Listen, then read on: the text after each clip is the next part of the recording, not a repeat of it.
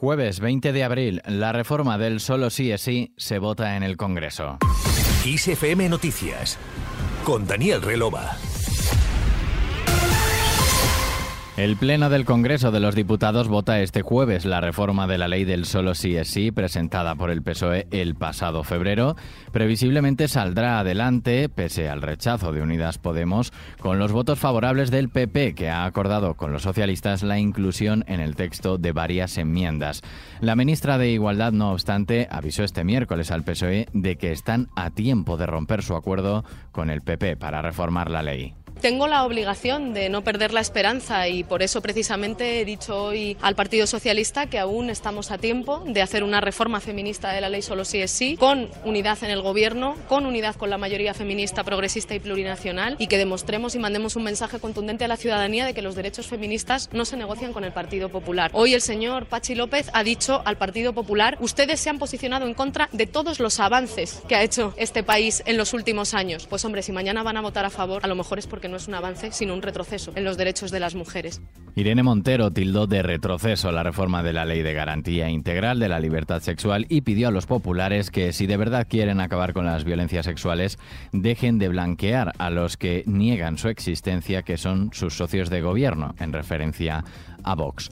Por otro lado, el proyecto de ley por el derecho a la vivienda se aprueba en el Congreso tras desbloquearse su negociación la semana pasada. El proyecto de ley por el derecho a la vivienda se aprueba en la Comisión de Transportes, Movilidad y Agenda Urbana del Congreso de los Diputados. Se incorporan 41 enmiendas pactadas por PSOE, Unidas Podemos, Esquerra y Bildu. Ayer, en la Cámara Baja, Pedro Sánchez anunció que el Gobierno va a financiar la promoción de 43.000 nuevas viviendas dedicadas a al alquiler a precios asequibles, ya sean de nueva construcción o de rehabilitación, que se sumarán a las 50.000 de la Sareb que además de la movilización de 50.000 viviendas de la Sareb, vamos a financiar la promoción de otras 43.000 nuevas viviendas destinadas al alquiler a precios asequibles. Vamos a hacer del acceso a la vivienda un derecho y no un problema como es hoy para la mayoría de nuestros ciudadanos. De nuevo, la derecha y la ultraderecha nos dicen vamos a recurrir antes de haber sido aprobada y haber leído la ley de vivienda. Vamos a recurrirla ante el Tribunal Constitucional. Bueno, pues no hay nada más constitucional que la nueva ley de vivienda y que convertir la vivienda en el quinto pilar del Estado del Bienestar.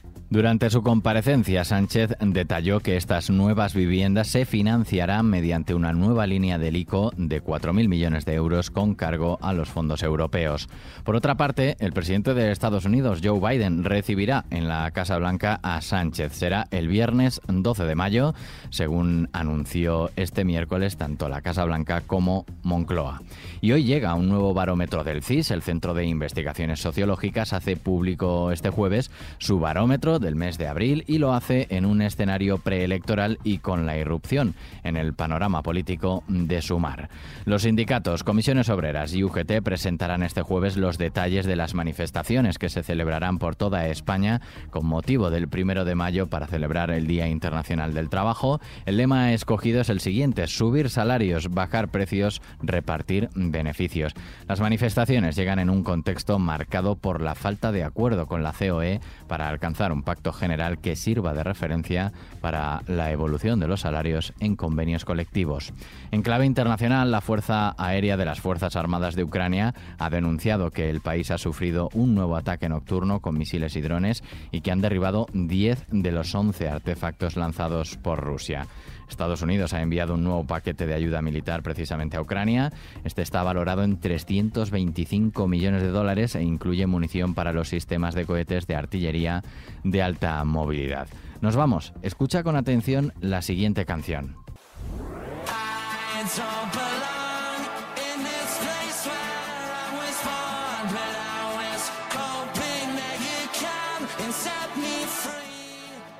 Parece Oasis, pero no lo es. Gracias a la ayuda de un sistema de inteligencia artificial, la banda indie británica Breeze ha cosechado éxito con un álbum en el que recrea cómo sonaría en la actualidad la banda Oasis, que triunfó en la década de 1990. Estábamos aburridos de esperar a que Oasis se volvieran a reunir, explicó el grupo al presentar el disco Aces, un juego de palabras entre inteligencia artificial en inglés y el nombre de la antigua banda de Liam Gallagher.